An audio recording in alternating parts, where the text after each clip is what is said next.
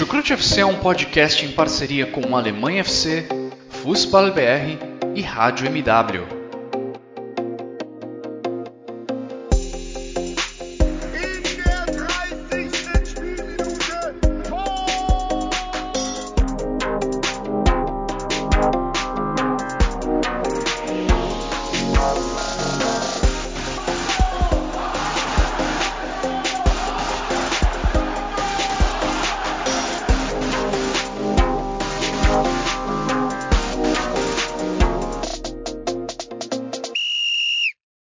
Alô, servos!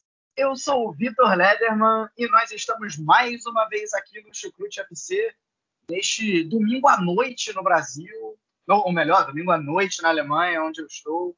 No Brasil, ainda domingo à tarde, no momento em que o Flamengo vai derrotando o Atlético Paranaense, o que me alegra muito e o que me alegra ainda mais é que o Flamengo mais uma vez estará na final da Libertadores e eu já faço aqui uma pequena provocação ao meu amigo Guilherme Ferreira, que hoje não está é, aqui gravando com a gente.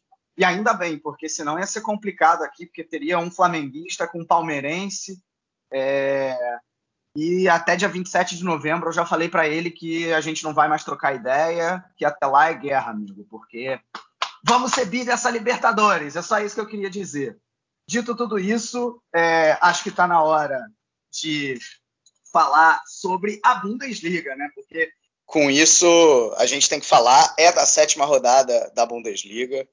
É, Bundes, é, é, rodada essa que teve muitos resultados aí interessantes, né? Bayern perdendo para o Frankfurt, o Gladbach com a segunda vitória consecutiva, depois de um início bem ruim, Dortmund também ali no, no grupo no grupo ali dos primeiros, Freiburg, rapaz, Freiburg tá é o único invicto até aqui, então a gente vai falar bem de tudo isso. E para falar sobre essa sétima rodada, eu estou aqui na companhia de dois caras que normalmente, quando estão só eles, eles falam de segunda divisão como ninguém. Assim, eu confesso que eu não conheço ninguém no mundo que falam com, de segunda divisão com a propriedade que eles falam.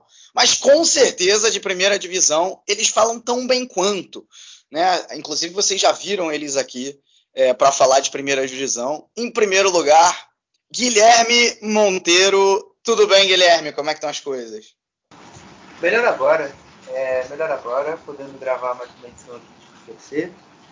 É, né, falando um pouquinho dessa rodada na Alemanha, né, já que aqui no Brasil eu não tive não tive ontem um dia tão legal, é, mas enfim, uma rodada que, na minha visão, foi marcada por jogos fortes dos segundos tempos dos jogos. Né?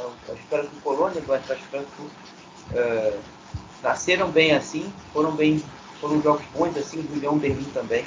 Então, vamos falar um pouquinho aí sobre o que de melhor aconteceu. Essa sétima rodada uma rodada que talvez energiza também um pouco a liga, porque a vitória do, a vitória do em cima do Bayern de Munique traz de volta aquela sede de competição na, pela primeira posição.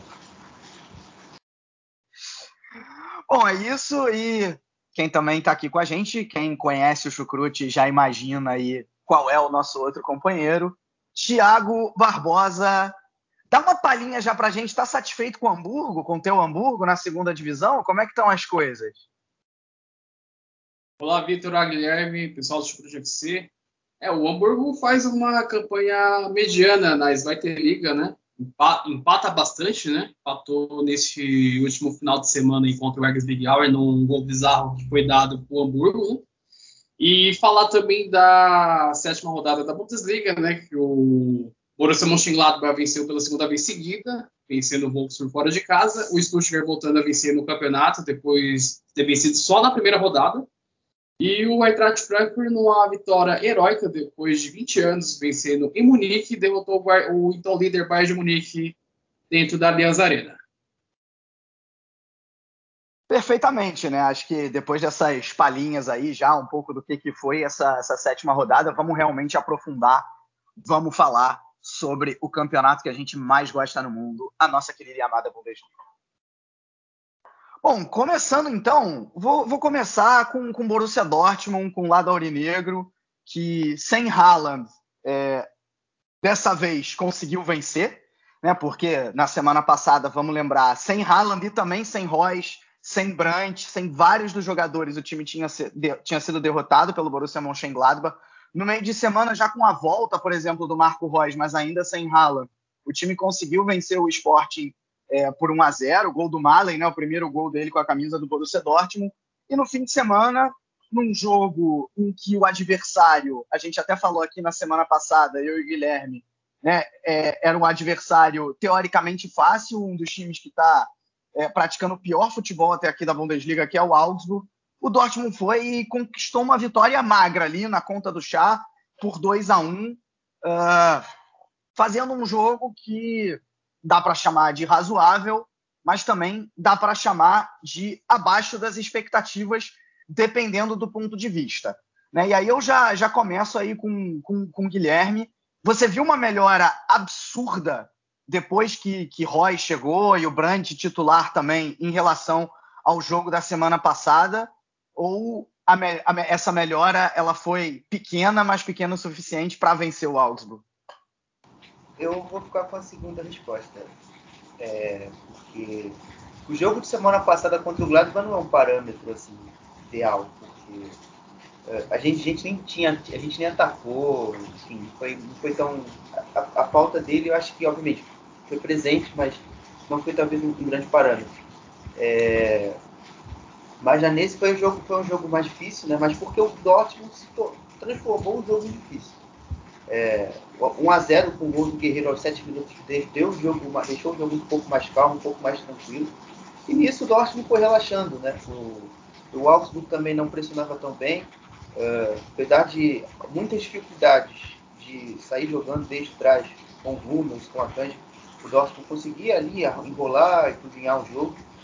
Mas numa bola vadia, né? Sai um golaço do. Um golaço não, né? Um, um, um chutaço do, do Armaia e sobra para o Zekiri fazer o gol de empate. Né? E aí começou meio que o Dortmund se perder, mas uh, eu acho que o, o, gol rápido ali no segundo tempo do Brandt acalmou as coisas. Mas não, o jogo foi tudo para o Dortmund menos tranquilo, porque o Dortmund sempre se coloca nessas situações. Eu já disse aqui algumas vezes que o Dortmund é, tem problemas defensivos? Existem, só que eles são criados pelo próprio Dortmund, pelo salto alto, pela é, desatenção, enfim, são mais ou menos esses fatores que novamente se combinaram fizeram com que o Dortmund complicasse o jogo. Né? E teoricamente seria mais fácil. É, eu, eu talvez discorde um pouquinho de você. Assim, eu, eu concordo na linha de que foi longe de ser um jogo brilhante, mas é, eu achei muito mais pelas deficiências do Augsburg do que pelo mérito do próprio Dortmund é, que foi um jogo tranquilo. É bem verdade que o, o, Dortmund só foi adquirir o controle da partida quando fez o segundo gol com o Brandt. Até ali não tinha controle, né? O, o, o Dortmund atacava pouco, né? Teve esse gol do, do, Rafael Guerreiro, mas atacava pouco. Já atacava melhor do que o jogo contra o Gladbach, e eu acho que vai muito na linha, sim, da entrada do, do e do Brandt, porque contra o Gladbach não tinha quem distribuísse bola no ataque. Não tinha troca de passe, não tinha o, o, o Malen jogava completamente sozinho, e aí com a entrada do Royce ele acaba até potencializando o próprio Malen. Por exemplo, que apareceu melhor nessa partida, ele que, que sofre um pênalti, né? É, é, só, que, só que o Dortmund em nenhum momento realmente até ali atacava como para dizer, olha, é, eu vou ganhar esse jogo. Tanto é que, é, como do nada, né, os alemães gostam de falar, aus dem Nichts, o Augsburg foi e, e fez um, um, gol de empate. Uh, só que por que, que eu disse que em nenhum momento o Dortmund correu realmente risco? Porque o Augsburg não atacou. É, é, o Augsburg, tirando esse gol aí, praticamente não fez nada, o que já é esperado do Augsburg, diga-se de passagem, né? Acho que é, tudo que a gente falou na semana passada continua valendo. Uh, acho que é um time que vai brigar para não cair, não demonstra evolução com o Marcos Weinzel. É, e aí, claro, o Dortmund se aproveitou disso. A partir do momento que fez o segundo gol, parece até que as coisas se abriram um pouco. O Dortmund criou muito mais chances, né? O Royce colocou bola na trave, é, perdeu um gol também, depois num, num, num cruzamento é, é, que a chance era, era, bastante clara. O Hazard também colocou uma bola na trave, até num, num lance de, de contra-ataque, né? Com o Augsburg tentando de maneira completamente desorganizada ir para cima.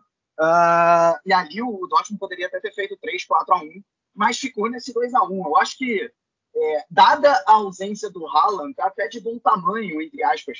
Por que, que eu estou dizendo isso? Porque na temporada passada, é, também teve um, um, período que o Haaland não jogou e o desempenho do Dortmund não era nada bom é, é com, com, sem o Haaland, melhor dizendo. E dessa vez, pelo menos, veio um desempenho ok e principalmente o resultado que a equipe precisava. Agora é realmente melhorar para o próximo jogo, achar mais alternativas de atacar, mas pelo menos esses três pontos vieram e o Dortmund está aí no grupo dos primeiros, está em terceiro lugar, com a derrota do Bayern de Munique, só um ponto do líder, né? Então, é, mesmo, mesmo sem ter feito um grande jogo, está o Dortmund aí no, no grupo dos primeiros. É, Tiago, você vê realmente o Dortmund com capacidade de, de brigar realmente por, por essa liderança até o fim do campeonato? Ou, pelo que a gente viu nas últimas partidas, esse desempenho, entre aspas, meia-boca, é, a tendência, eu não diria de queda, mas de abandonar um pouco mais essa briga lá pelos primeiro, pela primeira posição, melhor dizendo. Então, ele vai depender do próprio Borussia Dortmund ter regularidade durante a Bundesliga que sempre quando o Borussia Dortmund é candidato ao título, é, na, na, em uma, uma, boa parte do campeonato, a equipe chega a oscilar muito, a perder pontos bobos, desde casa ou fora, para, para times que estão na parte de baixo da tabela, e muita irregularidade também de alguns, também de alguns jogadores também. E vai depender muito dessa regularidade que o Borussia Dortmund possa ter durante essa temporada na Bundesliga. Porém, a ausência do Haaland pesa muito na parte ofensiva do Borussia Dortmund e contou com o Malen como referência no, na, no ataque. Porém, ele participou das jogadas que levaram perigo ao gol do Augsburg, que só buscou sair no erro do Borussia Dortmund, que deu um vacilo no gol do empate, que o, o Maier mandou uma bola na trave que o Zekiri, o suíço barra Kosovar, empatou o jogo e a defesa ficou só olhando o atacante fazer o gol. E, e outra coisa também que o, o, o, Dortmund chega a criar oportunidades, porém é, conclui muito mal o seu, o seu, as suas finalizações a gol. E o Royce teve chance de fazer gol, o próprio Hazard, que você citou agora há pouco, também teve chance de marcar. E ficou por isso, mas o, o Dortmund só teve esse volume de jogo por conta da, das limitações técnicas do Augsburg, porque é um time muito fraco. E seriamente vai ser um dos candidatos ao rebaixamento. O goleiro Eggs, que é um bom goleiro, fez algumas defesas importantes e só, não, só evitou uma possível goleada também do Borussia Dortmund. Mas o, pouca é, é, objetividade do Borussia Dortmund, que fez a equipe do, do Marco Rose não, não concluir os demais arremates ao gol.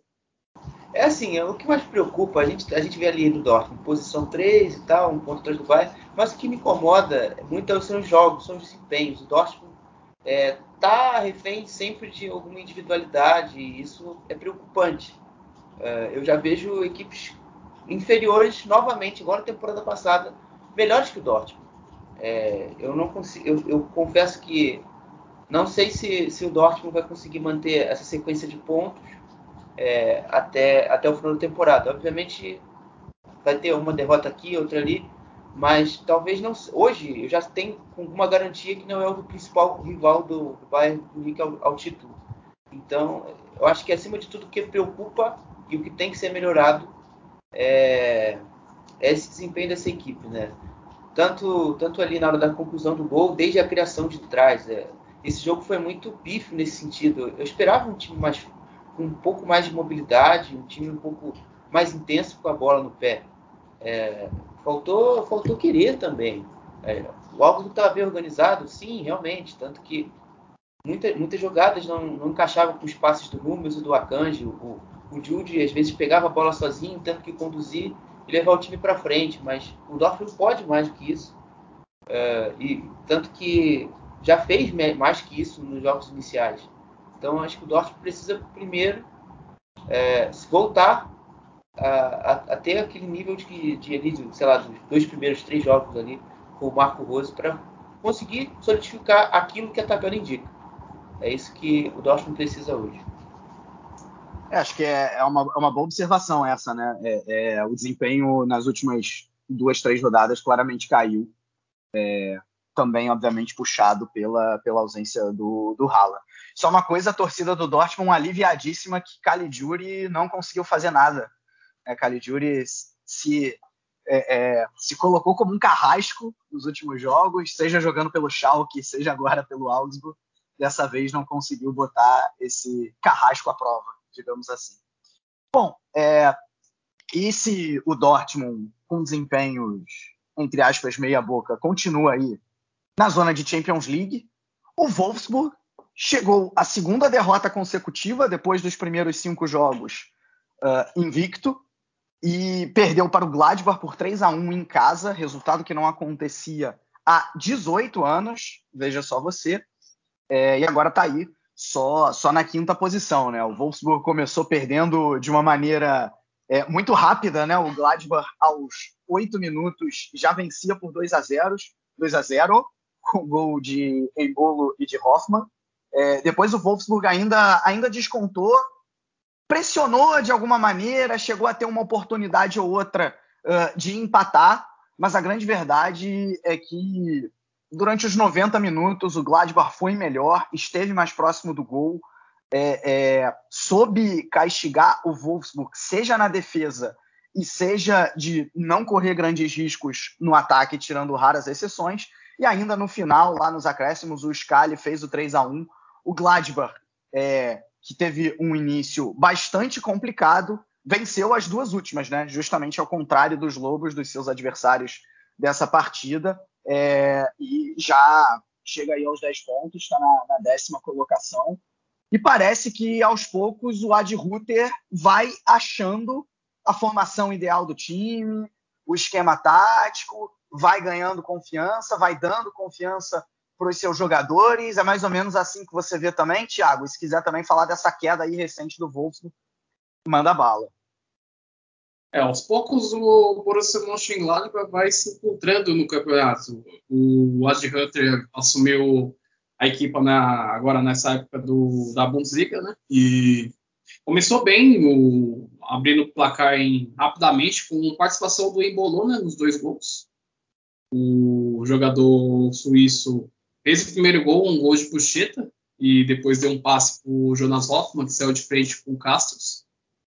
O, o Wolfsburg muito mal, jogou muito mal, tem, esboçou uma pequena pressão ainda no primeiro tempo. O, o Walt Smith fez o, o, o 2 a 1 e, e os outros tentando se segurar na primeira parte para não sofrer o gol do empate. E no segundo tempo, o Lacroix, que é o zagueiro do Wolfsburg, foi expulso ao derrubar o embolo dentro da área, como já tinha o cartão amarelo, deixou os Lobos como a menos. Aí o Stingel foi bateu o pênalti, o Cassius pegou. Foi uma, praticamente uma recuada, né? Um passe que o, o goleiro. E o depois o, os outros fecharam a conta com o jovem Sky, jogador estadunidense, que está ganhando muito, muitas oportunidades agora com com o Ad Hunter nesse início de campeonato.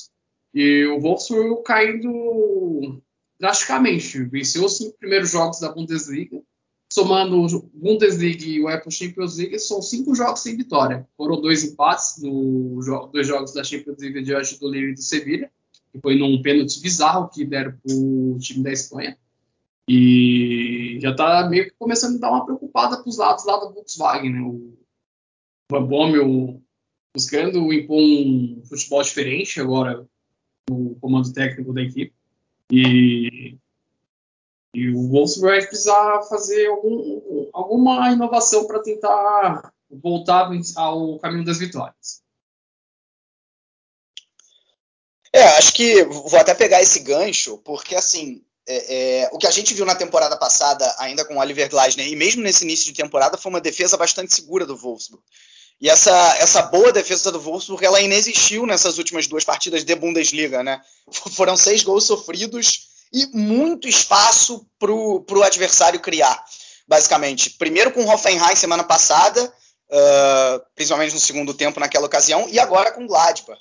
Né, assim, a, a, a, as duas primeiras linhas do Wolfsburg com muito espaço entre elas para o ataque ali do Gladbach poder, poder trabalhar da, da maneira ideal, poder trabalhar em, em, profundidade. E o ataque, que já era, entre aspas, um problema, é, ainda não se acertou. Né? Talvez pela vinda de três novos nomes, o Walt Schmidt, o Luke Bacchio uh, e o Nimesha, que até estão se revezando um pouco na titularidade, ou mesmo em quem vem do banco, é, ele, eles ainda não se acertaram ali no entrosamento com, com o Horse, então ainda é um time que carece de, de boas ideias para atacar, e mesmo na boa fase, mesmo nesses cinco primeiros jogos, já, já era assim. Né?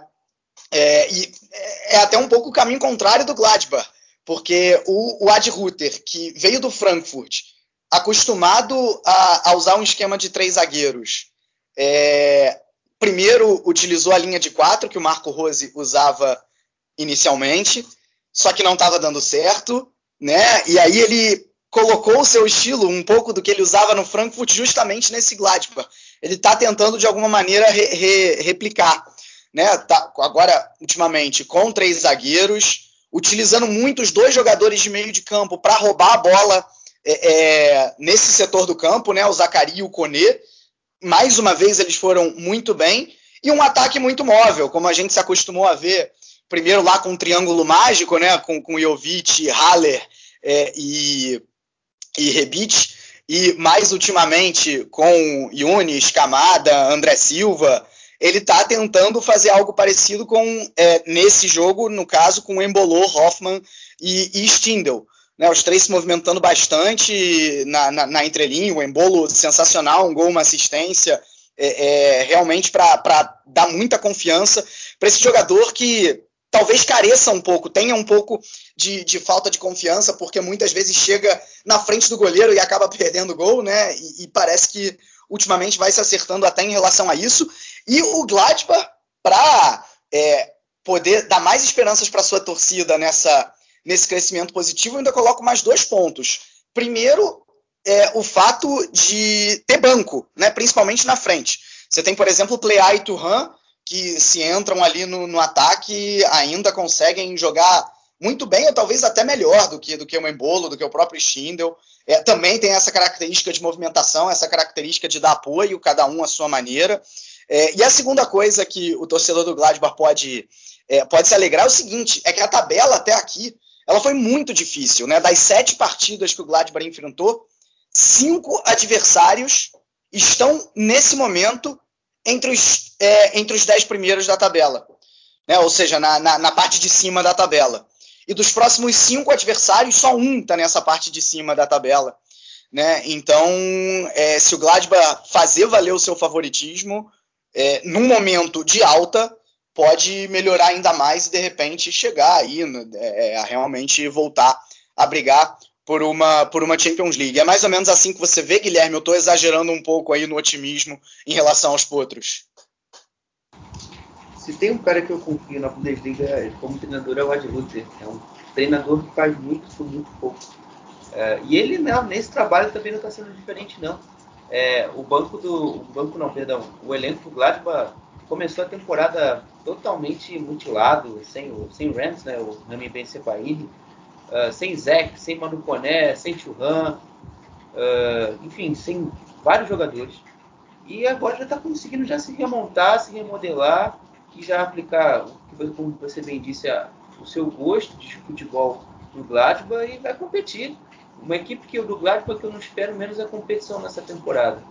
E, e até falando nisso, nesse fator de físico, né, o Manu Coné se machucou, infelizmente, né, o Christopher Kramer teve que entrar no jogo. Isso é um ponto é, que para frente talvez possa ser um problema, né? Porque esse encaixe entre o Zé e o Manu parece ter funcionado bem. É, e contrapartida você vai ter o Churran aí nas próximas semanas também de volta, então você já ganha outra opção. Então é, é um time, como você disse, né? O, o Gladbach passa a ter banco. Isso é um, é um ponto importante para uma temporada longa, apesar de o, o Gladbach não ter nenhuma competição europeia tipo, sendo disputada em conjunto. É sempre bom você ter os jogadores mais frescos é, para o decorrer da temporada. É, só mesmo por questão histórica, é, os últimos, os, a última vitória do Gladbach né, sobre o Wolfsburg na Baixa Saxônia, né? na Volkswagen Arena. Foi há 18 anos atrás, né? Com, inclusive três gols de jogadores assim, é o Van, Ari Van Lent, uh, Ari Van Lent, Joris Van Holt e o Jonas Kolker. É, três jogadores aí que participaram dessa desse, desse último penúltimo triunfo, penúltimo triunfo agora, né, do Gladbach na, na Baixa Saxônia. Foi só um dado de curiosidade mesmo. Boa, boa. É, Bom, acho que de, de Gladbach e de Wolfsburg a gente já falou aqui suficiente. Vamos então para a grande surpresa da rodada, né? Não tem como, não tem como dizer outra coisa que foi essa derrota aí do Bayern de Munique pro Eintracht Frankfurt na Allianz Arena, né? Realmente bastante surpreendente. Uh, o, o Bayern de Munique até abriu o placar com Goretzka, mas acabou tomando a virada. É, Kostic mais uma vez aí grande destaque.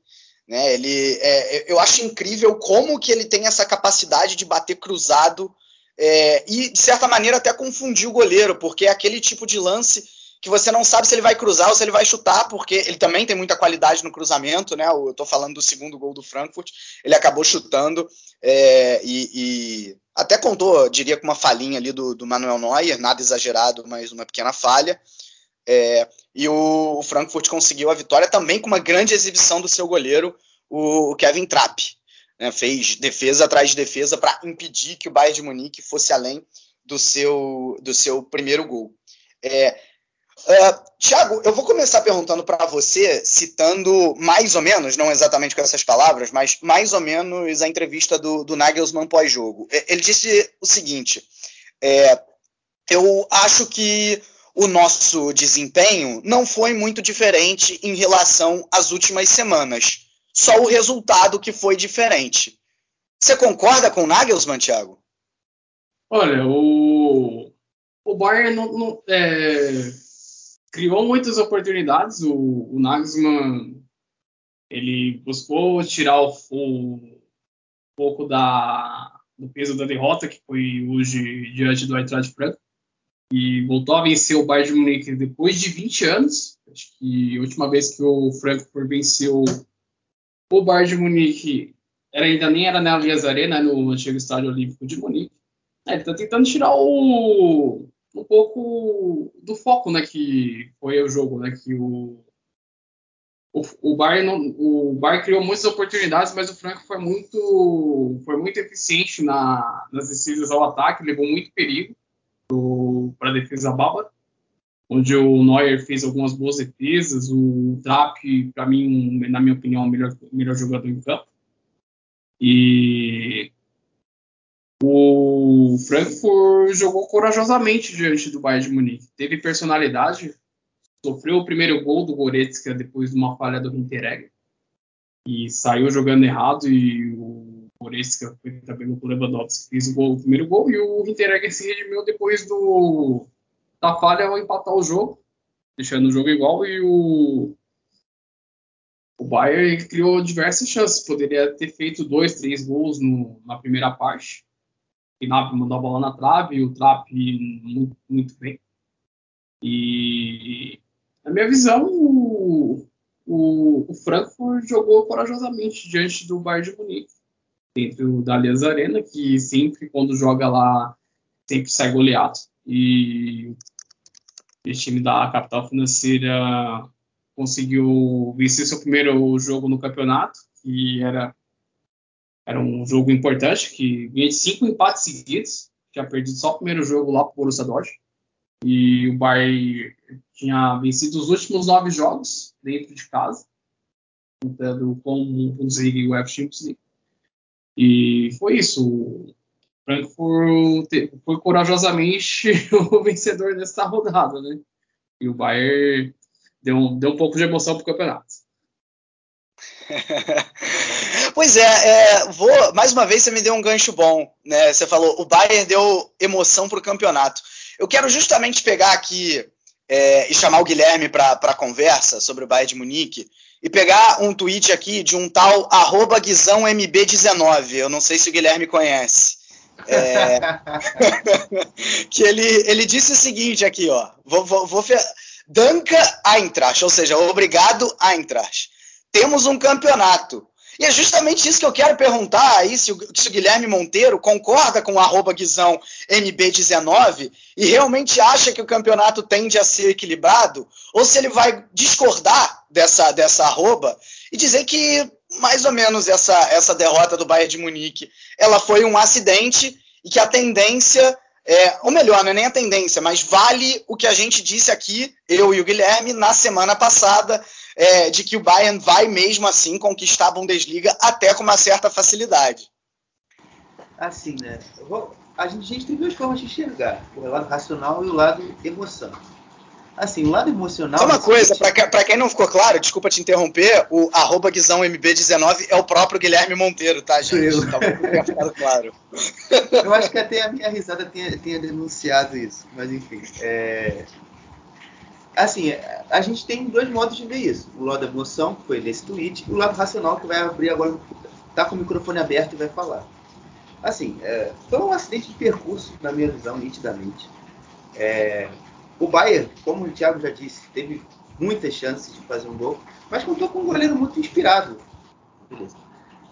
Assim, é, eu concordo com o Nagelsmann no sentido de realmente o time produziu bastante, mas Uh, não foi assim, se você for olhar o desenvolvimento do jogo em si, um dos grandes jogos do Bayern, não, no sentido principalmente de organização, é, qualidade no, nos passes. Uh, eu senti isso bastante ali no final do jogo, né? Obviamente já estava com o time um pouco mais um pouco mais cansado, mas defensivamente foi um Bayern estranho, foi um Bayern aquém, o Pamecano é muito inseguro no jogo, tanto que o Kostic deitou e rolou em cima dele. É, apareceu o velho Pamecano, né, que a gente tinha até elogiado aqui na semana passada. É, não, não teve uma atuação segura. O, o Davis também, tão pouco, passou pouquíssimo segurança no jogo de hoje. Eu acho que em termos defensivos foi um jogo muito aquém.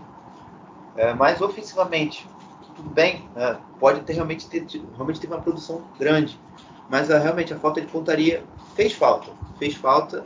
E faz com que também se explique a vitória do Atlas Franco é, hoje eu vejo, nesse sentido, vejo muito mérito do Eintracht Franco do que demérito do Bayern nesse, nesse jogo. Uh, eu, até, eu acho até estranho também dizer um pouco disso, porque na maioria das derrotas que eu vejo do Bayern, eu acho que o Bayern realmente teve muito mais má sorte do que qualidade do adversário. Mas nesse jogo foi um pouco diferente. É, uh, nesse jogo, em específico, eu achei que todo, tudo aquilo que o Oliver Glasner montou foi muito bem feito. Ele, ele foi um time um pouco um pouco é, agressivo no sentido de tentar construir o jogo, tentar ter a bola, tentar cozinhar um pouco tempo. Eu acho que isso foi fundamental até para deixar o time, quando precisou, ficar todo lá atrás, ter gás, ter fôlego. Isso é um erro que muitos times que tentaram vencer o Bayern outras vezes fracassaram. Eu vou citar dois aqui. O mais na temporada passada, ainda com o Hansi Flick no comando, que perde o jogo, ganhando o jogo de 2 a 0 no primeiro tempo. E o mais recente, que foi o Colônia, é, nessa segunda rodada, que deu a vida toda no primeiro tempo e no segundo tempo faltou perna. Então... É, o próprio Kaiserslautern, né, Guilherme, chegou a pressionar bastante o Bayern no jogo passado, principalmente no início, e também acabou saindo derrotado.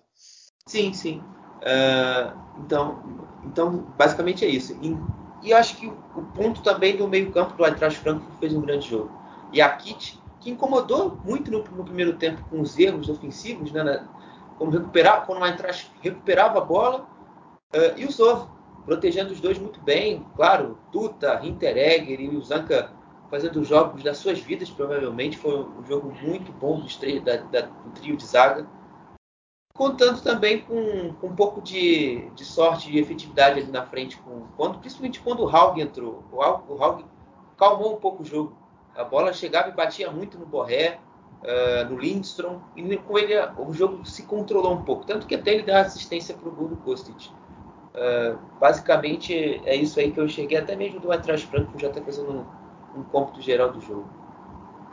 Acho que o, que o que mais me impressionou nessa partida acabou mesmo sendo, sendo o resultado, né? Porque você tinha um Frankfurt que até aqui vinha mal na temporada, né? Conquistou a primeira vitória na última quinta-feira na, na, na, Liga Europa, é, vinha de, de, de, antes disso seis empates consecutivos, um time que ainda necessitava de, de, de, adaptação de alguns jogadores de ataque. A gente, inclusive, aprofundou bastante é, o, o, Frankfurt no, no, último no último chucrute. Para quem não ouviu, dá uma voltada lá que a gente fala melhor sobre isso. É, enquanto o Bayern vinha com seu melhor início desde 16, 17, até a defesa estava bem nos últimos jogos, né? A defesa que foi o calcanhar de Aquiles no, na última temporada estava tava relativamente bem. É, então, tudo dizia que o Bayern ia conseguir uma vitória relativamente tranquila e veio e veio esse 2 a 1 aí para o Frankfurt.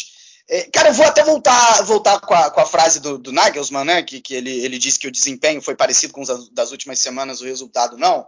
Cara, eu, eu concordo em parte com ele. Eu acho que o, o fato do, do, do, Kevin Trapp ter sido o melhor da partida diz muito sobre o poderio ofensivo do Bayern. E diz muito sobre a partida ofensiva que, que o Bayern de Munique fez também. Né, não foi uma partida ruim. Uh, uh, o, acho que o, o Sané foi relativamente bem. O Lewandowski esteve abaixo do nível Lewandowski. Só que o nível dele é tão alto que a partida dele abaixo ainda é uma partida é, é, que você pode chamar de ok, porque vamos lembrar, ele deu uma assistência, é, é ele participa de alguns lances de perigo que acabam a, a, a defesa mais, é, é, mais emblemática, né? Que, que o Trap pega com o pé numa cabeçada dele. É, é, então você, você teve alguma qualidade ofensiva no Bayern, ok? A gente já viu jogos melhores ofensivos também, né? Com, com Thomas, o Thomas Miller esse teve muito abaixo do que do que apresentou nas últimas semanas, é, é mas no geral, quando eu olho para o que o Bayern produziu, é, eu não vejo realmente grandes diferenças em relação às últimas semanas. Talvez um pouco abaixo. O problema foi, foi justamente, e aí eu discordo do Nagelsmann, foi a defesa. A defesa do Bayern esteve muito pior em relação aos últimos jogos, né? Como o Guilherme falou, uma defesa é, estranha. O, o, o, bloco baixo do Frankfurt, que, que foi bem no geral, né, é, fez com que o, o Bayern, que já, já se acostumou a utilizar uma marcação alta, avançasse ainda mais com a sua marcação alta. E aí, basicamente, a sensação que eu tinha era que em algum momento o Frankfurt ia conseguir, é, é, principalmente depois do gol do Hinteregger, né, que aí ficou um a um, é, é, e, e, a sensação que eu tinha é que em algum momento o Frankfurt ia conseguir um gol porque numa falha, numa o, o Pamecano não estava bem, estava desconcentrado, tinha perdido já umas duas, três bolas é, no mano a mano com o Kostic, até mesmo com, com o Haug ele chegou a perder bola também. Então, assim, a sensação que eu tinha era, hum, tá, tá estranho, o Bayern tá correndo risco por conta disso, ainda não conseguiu chegar ao seu segundo gol. Pode acontecer do Frankfurt realmente é, castigar. Não acreditava nisso em termos probabilísticos, né, digamos assim. Achava que a probabilidade maior era de algum momento o Bayern fazer o gol, porque estava jogando bem lá no ataque, mas eu falei, olha, essa defesa não está me passando confiança. Dito e feito, né? Chegou lá o Kostic pelo lado esquerdo e, e fez o, o, gol e o Bayern de Munique não conseguiu, é, não conseguiu depois empatar. Né? Acho que o Nagelsmann demorou um pouco para substituir também, poderia ter co colocado o Musiala mais cedo. É, então acho que acho que nesse sentido o, o, o, Bayern deixou um pouco um pouco a desejar. Agora sim, continuo falando que eu falei na semana passada, é, principalmente vendo o desempenho ofensivo de hoje. Acho que o, os bávaros ainda conquistam essa Bundesliga de maneira tranquila, assim até de maneira mais tranquila do que eu vi nas últimas, também pela, pelo que os adversários estão apresentando né? Porque o, o Dortmund não está exatamente na ponta dos cascos. Talvez o que mais esteja na ponta dos cascos seja o Leverkusen, mas que ainda não é, e que a gente vai falar logo mais, mas que ainda não é. Não é aquele time que eu olho e falo, opa, esse time vai bater de frente com o Bayern de Munique. Né? É, a longo prazo, que eu quero dizer, não em um jogo. Em um jogo pode acontecer, mas a longo prazo.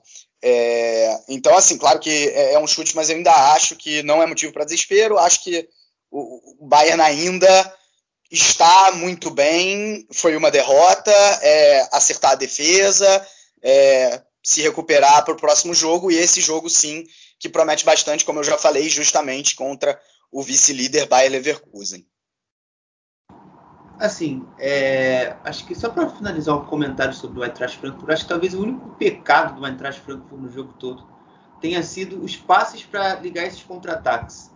É, a gente viu muitos passes desperdiçados pelo Yakit, como eu já citei lá no primeiro tempo, uh, outros pelo Borré, uh, ou, outros pelo próprio pelo próprio Sov, acho que talvez ele ainda tenha tido melhor desempenho nesse aspecto. O Tuta também foi muito bem nesse aspecto.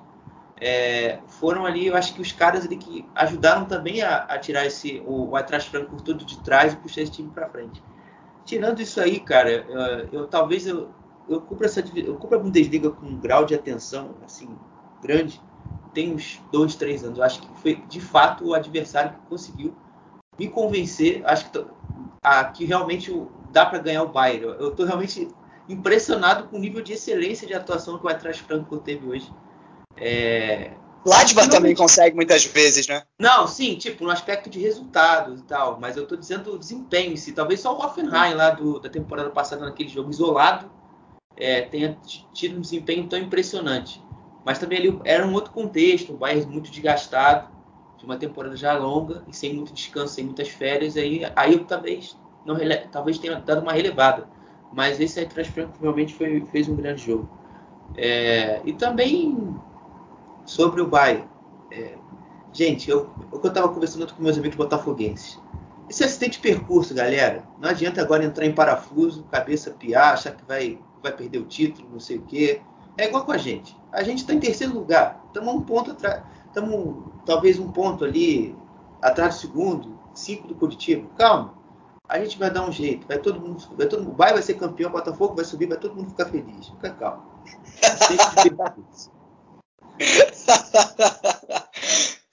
pois é, pois é, é, Bom, eu não vou, eu não vou dizer que eu tô torcendo pro Botafogo subir, porque isso seria uma mentira, né? Como um bom flamenguista, é, acho que o meu papel, inclusive, é torcer contra isso. É, mas enfim.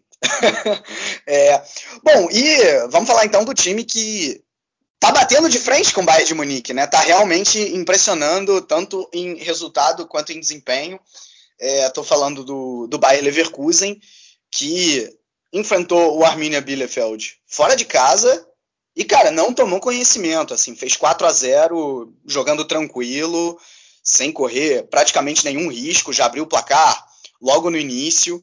É, e, cara, jogando jogando realmente o, o, fino da bola, o Leverkusen. É, é tirando o Bayern de Munique, é o time do momento na Bundesliga, não é? E eu não digo nem só pelo que a gente vê na tabela, não, mas pelo que o time é, vem, vem apresentando, né? Vem com a bola no pé, é, com muita qualidade no, no passe, nas conclusões. Né? A gente está vendo realmente um, um Patrick Schick mantendo o nível da Euro e era algo que é, eu confesso que eu colocava em questão, porque eu falava assim, não, o Patrick Schick da Euro foi um Patrick Schick de, de exceção, o Patrick Schick normal da temporada passada, e não, ele está mantendo o nível, fez mais dois gols agora, é, o grande nome dessa equipe é obviamente o Florian Wirtz, que mais uma vez apareceu para dar uma assistência, é, cara, é, o, o Frimbong no lado direito também está me agradando muito, é, é, um time realmente que, que tá, realmente tá, assim, tá, tá jogando muita bola, é, é tá, tá, tá, me, tá relembrando os melhores momentos do Peter Boss na equipe, né? Tem muito esse, esse time do, do Zeuane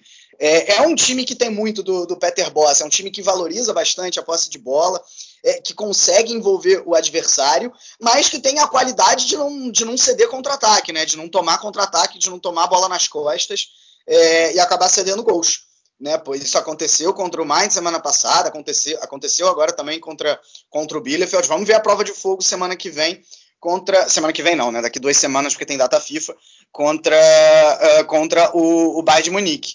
Né, vale dizer que vale lembrar que a única partida que o Leverkusen perdeu até aqui na temporada foi para o Borussia Dortmund, um jogo que poderia ter pendido para qualquer um dos lados, né? Foi aquele 4 a 3 é, sensacional.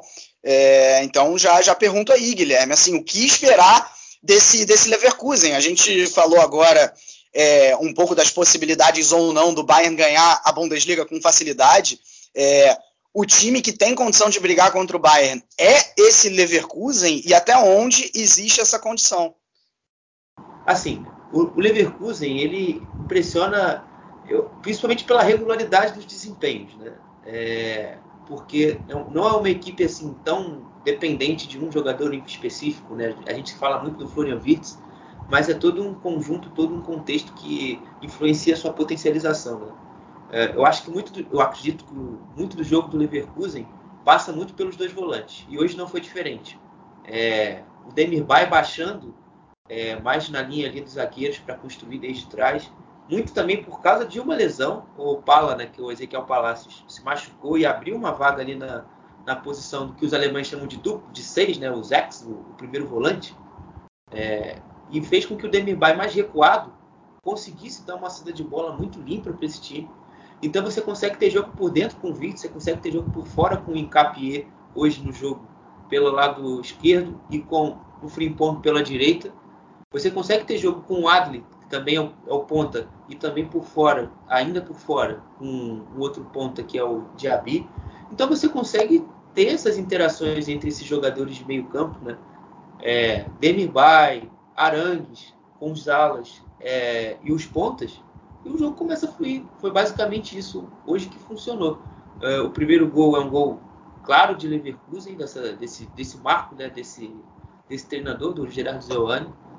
Um, lateral rápido, cobrado, bola no lado oposto, que a bola é uma, uma cobrança de lateral pelo lado esquerdo, ela passa para a direita, chega de pé em pé até que sai o gol do, gol do Diaby. Os outros foram jogadas de, de contra-ataque, né? O Chico faz dois gols. Uh, o, o, o, segundo até o segundo até bem legal, bem bonito, ele dá uma chapada bonita no canto. E o outro foi um gol de cabeça, um cruzamento do Frimpong. E o quarto sai de pênalti já no finalzinho do jogo, né? Já porque o, o Arminia já tinha sido é, a vaca já tinha ido pro Brejo, um 3 a 0 do Chique.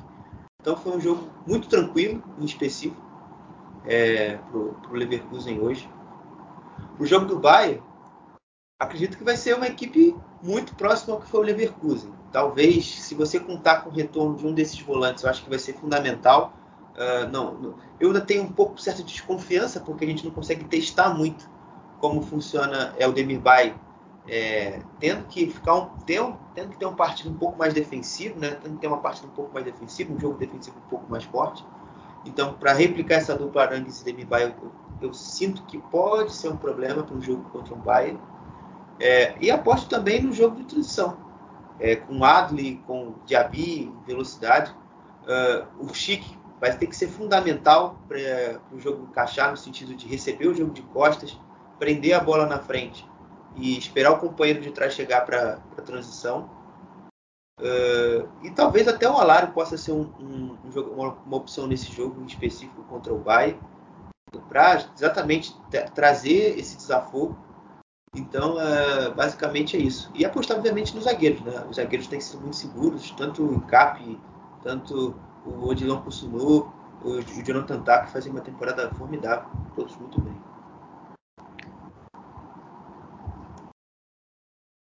Tiago, é, que, que você, o que, está achando aí desse, desse Leverkusen? É, tá também te impressionando ou é um hype exagerado? Estou jogando muito bem o Bayer Leverkusen. É um time que está me impressionando bastante. Com a chegada do Gerardo Silvani, que, está implantando um futebol totalmente ofensivo, né? E, e seu poderio de ataque funcionando muito bem com o Florian e os dois franceses, o Adli e o Diaby, que estão jogando muito bem. Fizeram um grande jogo diante do Celtic pela Europa League na última semana. O Chique mantendo a sua regularidade depois de uma grande Eurocopa, fez pela República Tcheca, que tem hoje dois gols. E o Arminia Bielefeld mostrando as suas limitações técnicas, né? Chegou a empatar com o Wimmer no primeiro tempo, depois do, gol do, do primeiro gol do Leverkusen, porém o VAR anulou o gol.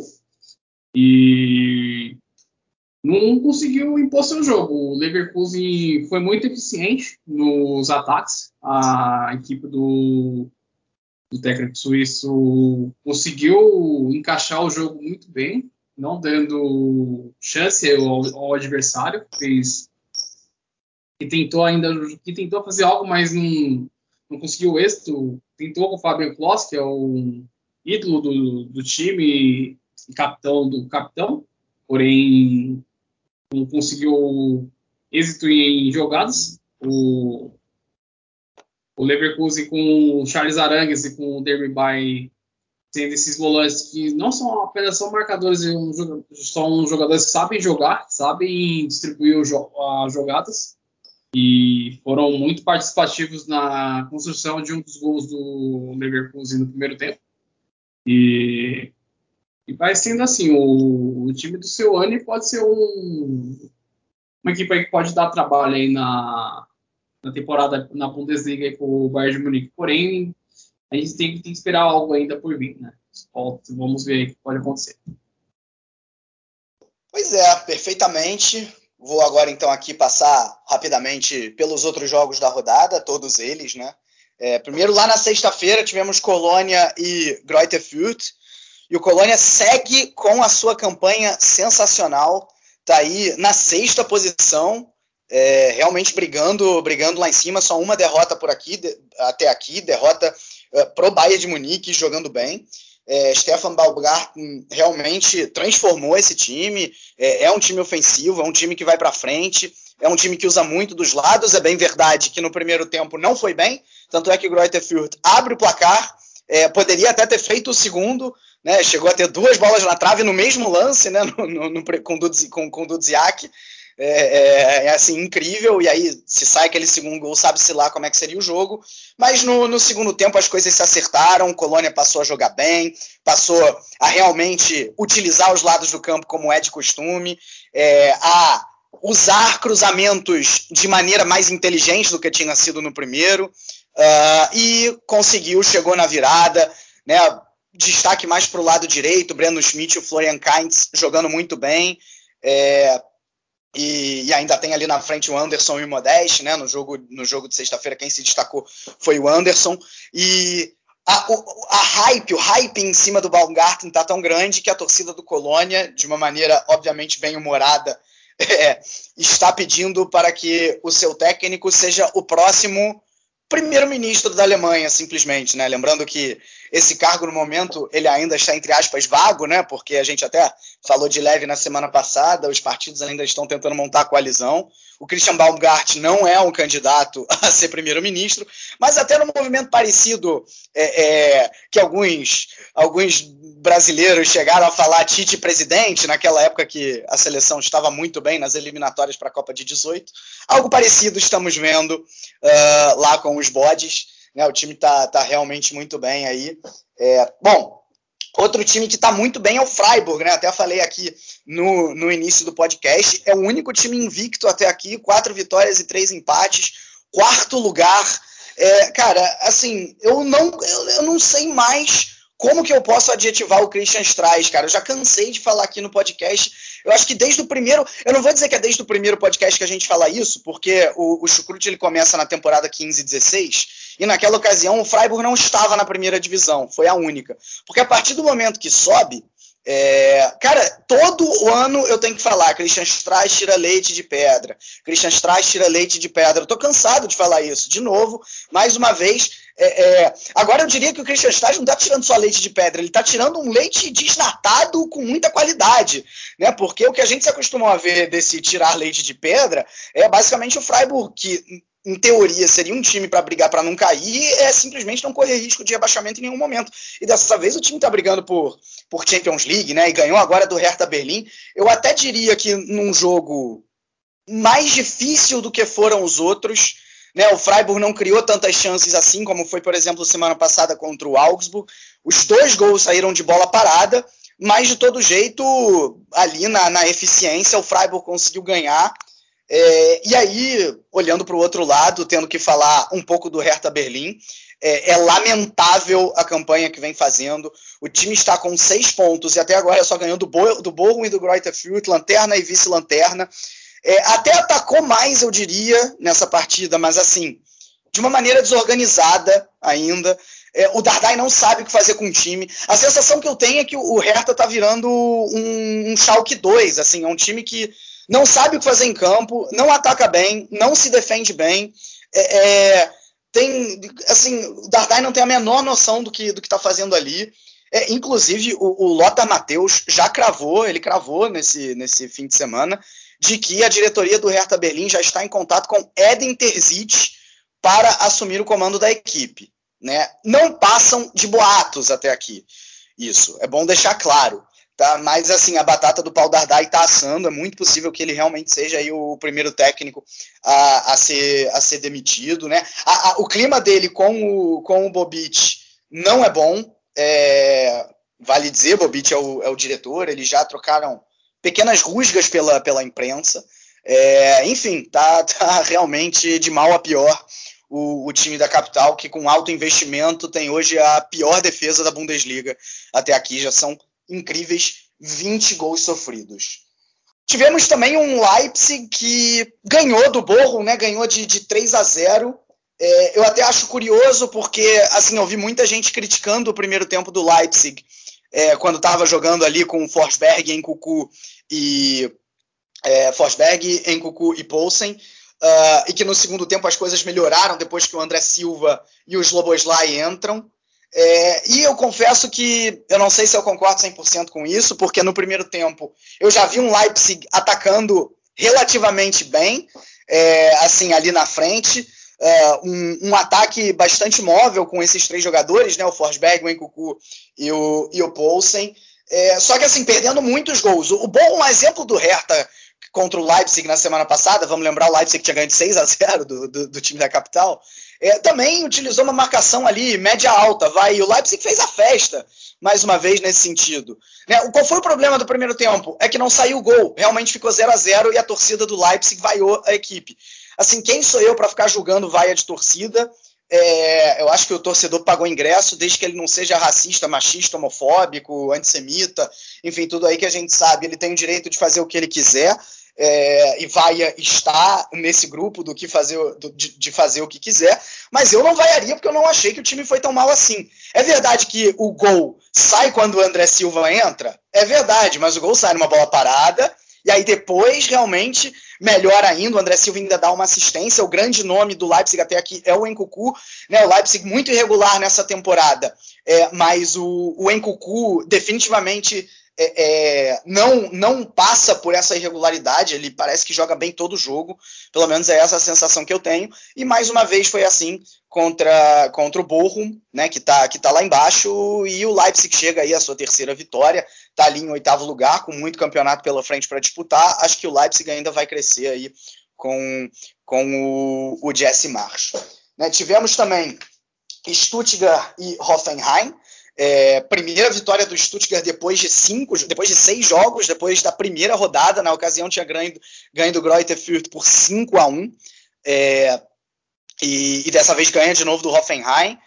É, acho que, assim, para mim o Stuttgart é uma decepção nessa temporada, principalmente no desempenho. E eu acho que contra o Hoffenheim, apesar da vitória, não diria que foi muito diferente, tá? É porque assim, o, o, o primeiro gol sai numa bola parada, Uh, do, do, do Kempf, e o Kempf até aqui é o artilheiro do Stuttgart na temporada, e o Kempf é um zagueiro, acho que isso diz muito sobre a produção ofensiva da equipe até aqui, está sentindo muito a falta do Kaladzic, por exemplo, é, é, né, lá, na, lá na frente, no, no ataque. O segundo gol sai do, com um gol, do, um gol bonito até do, do Mavro, Mavropanos, um gol lá Lúcio, né? Ele rouba ali na, na, intermediária, vai indo, vai indo, vai indo, e faz um gol, gol também de zagueiro. Né? O Hoffenheim teve começa até melhor na partida, poderia ter aberto o placar. Aí depois que, que, que o Stuttgart faz 2 a 0 até controla um pouco mais o jogo e, e vence por 3 a 1 né? Então, assim, ainda acho que, que é um Stuttgart irregular, capenga, a exemplo do Hoffenheim, né? A, a, sensação que eu tenho é que o Hoffenheim é um time é, é, irregular com regularidade, digamos assim. É, é quase que um paradoxo, mas é um time que nunca consegue encaixar três vitórias seguidas, quatro vitórias seguidas, mas também não é um time que fica muito tempo sem perder, por exemplo. É, isso, de, isso principalmente depois que o Nagelsmann saiu, né? É, é, então é um time que está ali, justamente, não por coincidência, no meio da tabela, em 11 lugar. E para a gente fechar, um jogo até aguardado pelo que as duas equipes vêm fazendo na temporada, jogo entre Mainz e, e União Berlim. É, e, cara, um primeiro tempo, assim, muito brigado, é, com muita bola direta e pouca efetividade das duas equipes. Né? O Mainz até abre o placar num, num contra-ataque raro que ocorreu no primeiro tempo, fazendo valer a lei do ex com o gol do Ingvartsen. No segundo tempo, a Union Berlim cresce um pouco mais na partida, aciona muito a criatividade do Max Cruz é, e aciona também é, a ligação direta e a qualidade da finalização do Avoeni, é, que também fez valer a lei do ex, porque ele era um, um jogador do Mainz né? E ele realmente é, vai bem, vira a partida para o União Berlim, consegue a primeira vitória para o time da capital, a primeira vitória fora de casa é, desde abril. Né? Ou seja, o, União Berlim, que é um time muito forte quando joga em casa, mas fora capenga um pouco, dessa vez ganhou e está em sétimo lugar. Mais uma vez, esse time do Urs Fischer começando muito bem nessa temporada. Nossa, falei demais. Agora é a vez de vocês, Guilherme, Thiago, algum comentário aí sobre essas partidas, por favor. É, é, assim como eu disse na semana passada aqui no cast, eu reajo muito quando o Vitor tá falando desses outros jogos. Porque eu, eu escuto cada absurdo, gente, que eu, eu fico assim. Eu falei tanto absurdo assim? Desculpa, não, mas não discorde, discorde. Não, estamos aqui para isso, discorde. Não, tipo, não você, tá ligado? Mas o que, o que sai nas entrevistas pós-jogo, que pelo amor de Deus, gente, como é possível? Caraca, cara, essa aí do Leipzig me pegou muito. Porque assim, o Leipzig, como você disse, o Leipzig jogou muito bem no primeiro tempo, o segundo tempo foi muito mal. Uh, o gol do André Silva ali, para mim, ele foi uma obra do. obviamente, não foi obra do acaso, porque o primeiro tempo disse muito sobre o Leipzig.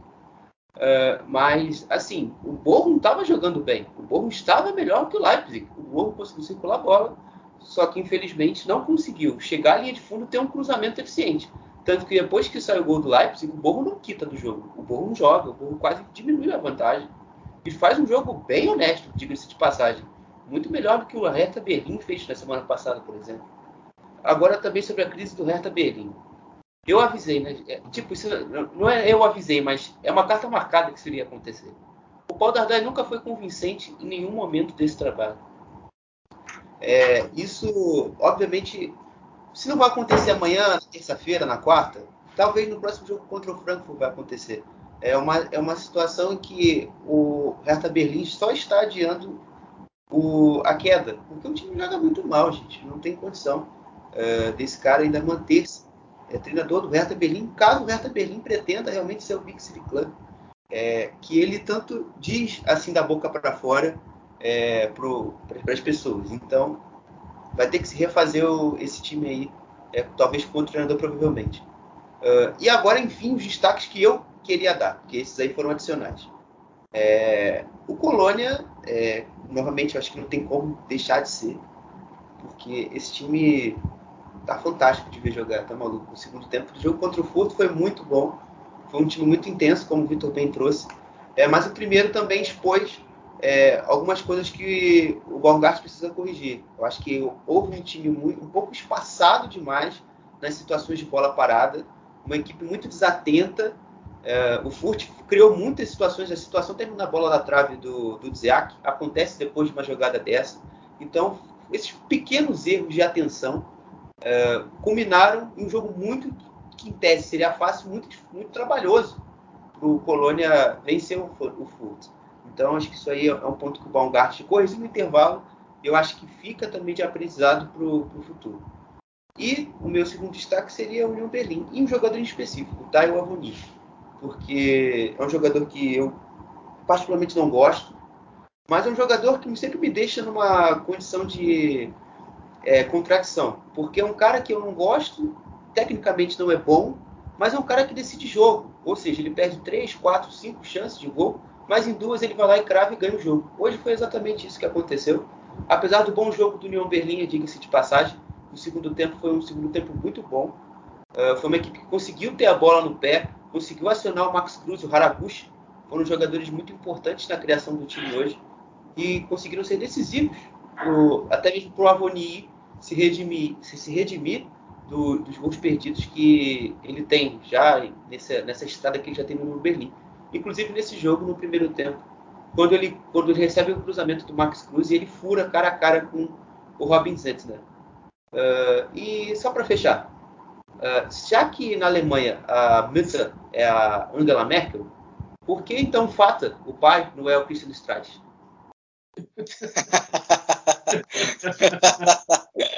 Excelente ah, é. pergunta. Excelente pergunta.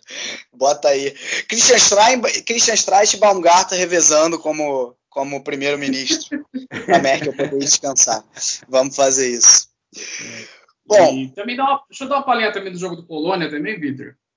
É o Shikiri, o, fez dois gols, né? O jogador tunisiano foi o talismã desse meio-campo do Polônia, muito bem no, no jogo da sexta-feira. E o gol da virada e o terceiro gol. E o Hertha Berlim, na minha opinião, uma, uma grande decepção. Investiu alto para essa temporada, como assim na temporada anterior, jogando um futebol muito ruim. O Paul Dardai de volta, que voltou né, a ser o treinador do, do time da capital, não consegue impor um estilo de jogo. O Hertha jogando muito mal. E se caso não mudar rapidamente alguma coisa lá pro lado da capital, é risco do Hertha brigar contra o rebaixamento. Né? O, é um time caro, mas não consegue jogar. O Stuttgart voltou a vencer, outro que de seis jogos, quebrou no, no jejum aí desde a primeira rodada, e agora é, esperar o que pode acontecer com os crocodilos aí daqui para frente. Né? Mas não é um time, não é um time ruim, e Esperar que seja aquele Stuttgart que nos convenceu na última época que fez bons jogos contra as grandes equipes. Hein? Pô, Thiago, eu seria, eu acho uma ótima aquisição na nossa, no nosso podcast o Hertha Berlim, cara, sério mesmo. Sim, seria sim. realmente 375 milhões de, de euros já investido, não é nada mal. Bom, é isso. Acho que deu para passar bem aí nos nove jogos da rodada. É, então vamos baixar aqui a divisão. E já que ele está aqui, não vamos de áudio de Thiago Barbosa, vamos de ouvir ah. o Thiago Barbosa para ele falar de segunda divisão.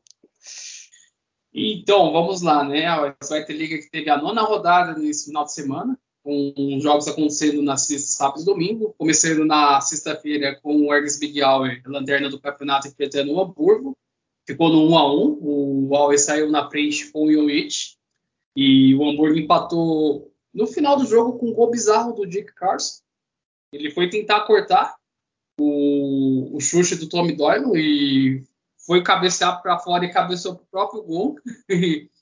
e o outro jogo que aconteceu também na sexta, o Werder Bremen recebeu o Heidenheim e venceu por 3 a 0 com participação ativa do Marvin Dust nos três gols da equipe do Werder Bremen. Já no sábado, o Fortuna Düsseldorf recebeu o Paderborn no jogo de duas viradas. O time da, da Renânia do Norte-Westfália venceu por 3 a 2 com dois gols do Zé Mitchell e o outro do Felix Platt. O Roy Hennings marcou dois gols nesse jogo. E o outro jogo que aconteceu também no sábado, o Holstein Kiel recebeu o Rossa Rostock, agora o Holstein Kiel com um novo técnico, com o Marcel Rapp, que estava na categoria de base do Hoffenheim. O Hans Rostock venceu por 2 a 0 com dois gols do João Verhoek, jogador holandês. E o Jan Regensburg recebeu o Karlsruhe. O Karlsruhe abriu 2 a 0 e o Jan Regensburg conseguiu um empate e o Jan Regensburg perdeu a liderança da competição. E no outro jogo que aconteceu também no sábado, o Nuremberg recebeu o Hannover 96 e ficou no empate sem gols. O Nuremberg teve o anulado e teve o Nicola Dovedan expulso. E ficou no empate sem gols. O Nuremberg ainda é o único clube invicto da Zweite Liga. E já nos jogos do domingo, o Sandhausen recebeu o Darmstadt e foi goleado por 6 a 1 O Felipe Tist e o Patrick Fife fizeram dois gols cada. E o novo líder, o São Paulo, recebeu o Dinamo Dresden e venceu por 3 a 0 com grande atuação coletiva do time dos Piratas, com Hartel, com Kieré, Buxtaller, funcionando muito bem. O Jakov Medici, um bom, um bom defensor, participou do terceiro gol. E o Schalke 04 na Beltis Arena recebeu o Ingolstadt e acabou vencendo por 3 a 0 com o Simon Teroge chegando a 153 gols, empatando com o Dieter Schneider, que é o maior goleador da liga, com 153 gols. E o próximo jogo do Schalke 04 vai ser diante do Hannover na HDI Arena no próximo final, sem ser nesse final de semana, no próximo. E depois da data FIFA. E o artilheiro do campeonato pode ultrapassar o o maior goleador da Svite Liga. Agora ele está com 11 gols na Svite Liga e pode superar o Sax Schneider nesta vez nesta próxima rodada. E a classificação atual está com 19 pontos, aí seguido do Jan Regensburg com 18, e o Paderborn é o terceiro colocado com 17 pontos, e hoje jogaria a repescagem diante do 16º colocado da Bundesliga. O Schalke é o quarto com 16, o Hamburgo é o sétimo com 14, junto com o Werder Bremen, oitavo com 14, que é o principais equipes. E já na zona de rebaixamento, o Sandhausen é o 16 com 7 pontos, que é a equipe que jogaria os playoffs com o terceiro colocado da Drittliga. E os dois últimos colocados, o Erges Bigauer com 4 pontos, ainda a única equipe que não venceu no campeonato. E o Ingolstadt, o último colocado, também com 4 pontos, que o Ingolstadt teve a estreia do André Schubert como novo técnico do, do Chances nessa rodada. Esse foi o que só aconteceu nessa rodada número 9 da Svete Liga. Lembrando que no próximo fim de semana não tem rodada por conta da data FIFA. É isso, é isso. De segunda divisão é isso. Na Frauen Bundesliga temos um líder isolado. Olha só, parece realmente que o Wolfsburg está passando o bastão para o Bayern de Munique no sentido do domínio no futebol feminino alemão. Porque no momento o Wolfsburg acabou empatando com o Freiburg fora de casa, num resultado surpreendente, e abriu margem para o Bayern de Munique, que não tomou conhecimento do Colônia e fez 6 a 0 de assumir essa liderança isolada e os 100% de aproveitamento. O único time até aqui, né? O Bayern de Munique é o primeiro com 12 e empatados na vice-liderança o Wolfsburg e o Hoffenheim com 10. É, em quarto e quinto lugares, o Bayer Leverkusen com 9 e o Eintracht Frankfurt também com 9 pontos. Em último, o Werder Bremen com um pontinho, brigando para não cair. Junto com Colônia, Sand e Freiburg, né? Todos esses aí estão é, tão, tão aí com um ponto ganho. Bom, é, então manda aí, é, Guilherme, quem são seus três jogadores de destaque? Meus destaques: Trap, Wirtz e Kostic.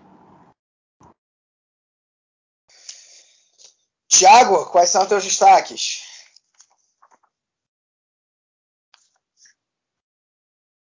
Ó, vou de Chiquiri do Colônia, embolou do Gladbach e o Incocu do Leipzig. Perfeito, boa. Bom, eu vou, eu vou de Trap, Embolou e Encucu. É, acho que os três realmente foram muito definitivos na vitória das suas equipes. Nessa brincadeira, eu acabei esquecendo de perguntar o gol da rodada e eu já vou deixando o meu gol de, do Embolô de bicicleta, mas uma bicicleta que não era a coisa mais impossível de fazer o gol ali, né? Porque era praticamente ele, o goleiro, na pequena área. É, Guilherme, qual é o teu gol da rodada? Meu gol vai o gol do Júlio Brandt, na 2x1 do, do Dortmund contra o Augsburg. Essa rodada foi fraquinha de gols bonitos, vamos, vamos ser sinceros. Foi legal, porque todos os jogos não foram 0 a 0 é, tiveram algum gol, no caso, é, e, mas teve muitos gols padrão, por assim dizer. Exatamente. Thiago? Eu vou também de embolou do Borussia Mönchengladbach, belo gol. E também fazer uma menção honrosa ao gol do AEG do Jogo 04 diante do Ingolstadt, foi um gol de tipo de voadora ninja, né? Se vocês puderem ver o gol aí do AEG no Jogo 04, foi um belo gol. Bom, perfeitamente, é isso. Com isso, a gente consegue aqui encerrar o nosso podcast do Chucrute FC. A gente volta aí na semana que vem com a data FIFA, né? Jogos da Alemanha. Vamos falar bastante de seleção alemã. É, e é isso. Um grande abraço a todos e valeu!